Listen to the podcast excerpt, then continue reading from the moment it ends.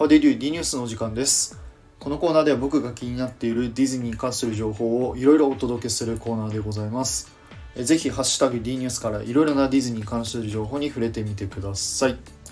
はい、ということで、えー本日はですね、ちょっとディズニーに関する話題がたまりにたまっていますので、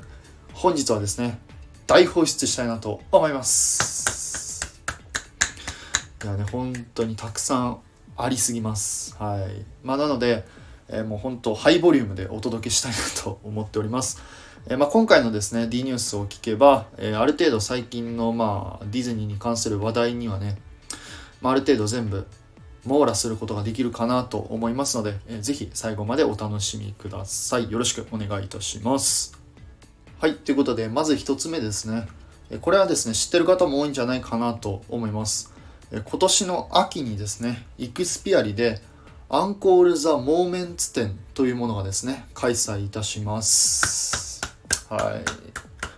い。でまあこれね、まあ、どういうイベントかっていうとこなんですけど、まあ、簡単に言えばディズニーランド C の、まあ、過去のですねイベント、まあ、ショーであったりパレードであったりの、まあ、展示品とかがちょっと飾られん？展示されるですねイベントとなっております。まあ、一応ねあの詳細なことはまだ何にも書いてないんですけど、まあ、一応ね秋に開催されるということで、まあ、コスチューム展示があったりとかあとですねオリジナルのまあグッズが販売されたりとかしますのでまあこれはですね、まあ、ディズニーファンの方であればですね、まあ、ぜひちょっと行ってほしいイベントかなと思いますまたちょっと詳細が分かったらですね、えー皆さんにご報告したいなと思いますので続報を期待してくださいはい、ということで2つ目なんですけど、2つ目はですね、ちょっと海外のお話になります。え今年もですね、えー D23 エキスポ2022が開催されます。はい、なんじゃこりゃと思うかもしれないんですけど、えまあ、このですね、D23 っていうのはですね、えーまあ、ディズニーのファンイベントが、まあ、アメリカの方でですね、開催されます。まあ、期間がですね、9月の9日から3日間だったかな、9月の11日までかな、え開催されます。まあ、何があるかっていうとですね、えーまあ、ディズニープラスの配信であったりとか、マーベル、あとルーカスフィルム、あとディズニーパークのことですね。まあ、そういう新しい新情報っていうのが一気にここで、えーまた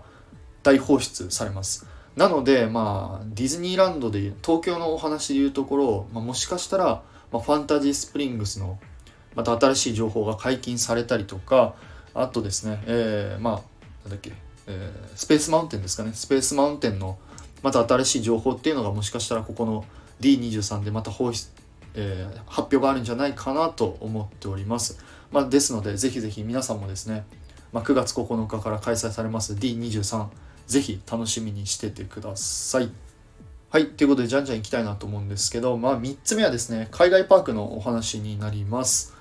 えーアメリカのカリフォルニアのディズニーランドのスペースマウンテンがリニューアル。そしてまさかのそのリニューアルが、バズ・ライトイヤーをテーマにしたアトラクションになるのではないかという、え情報が入ってきました。ただですね、これに関してはね、まだね、詳細なことが何も分かってなくて、まあ、あくまでも噂なんですけど、えーおそらく、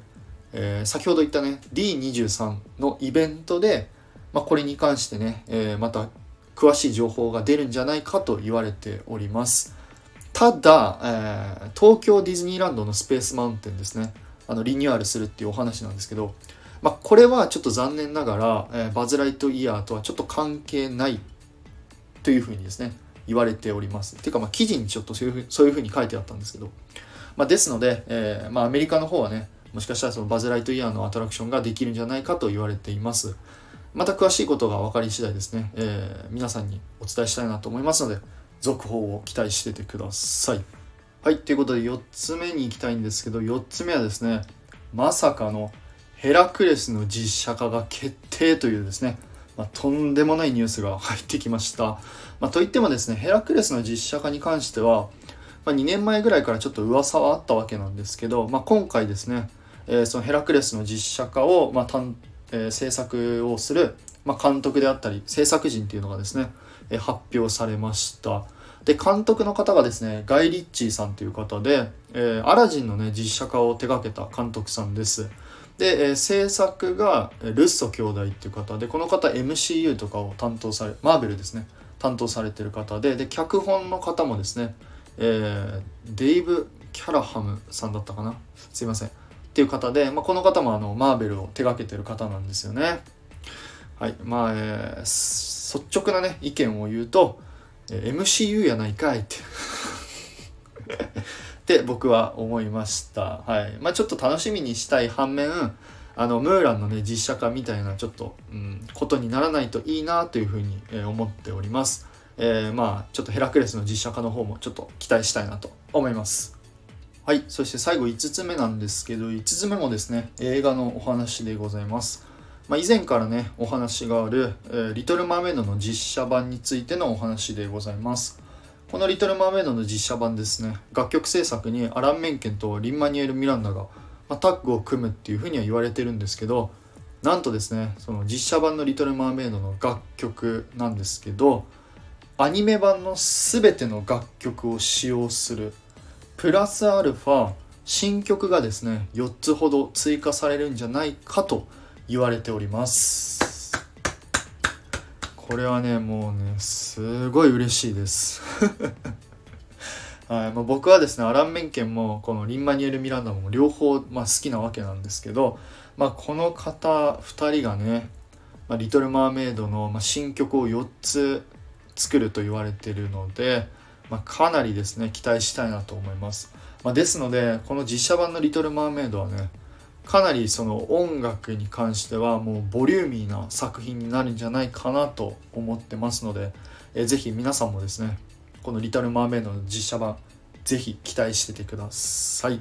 はい。ということで、本日はですね、全部で5つぐらいね、お話しさせていただきました。いかがでしたでしょうか？本当はですね、もっとちょっとお話ししたい内容がまだまだあるんですけど、またちょっと後日また D ニュースで、えー、皆さんにお届けできたらいいかなと思っておりますのでよろしくお願いいたします、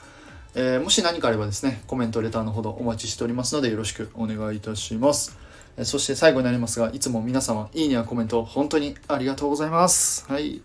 がとうございます。はい。ということで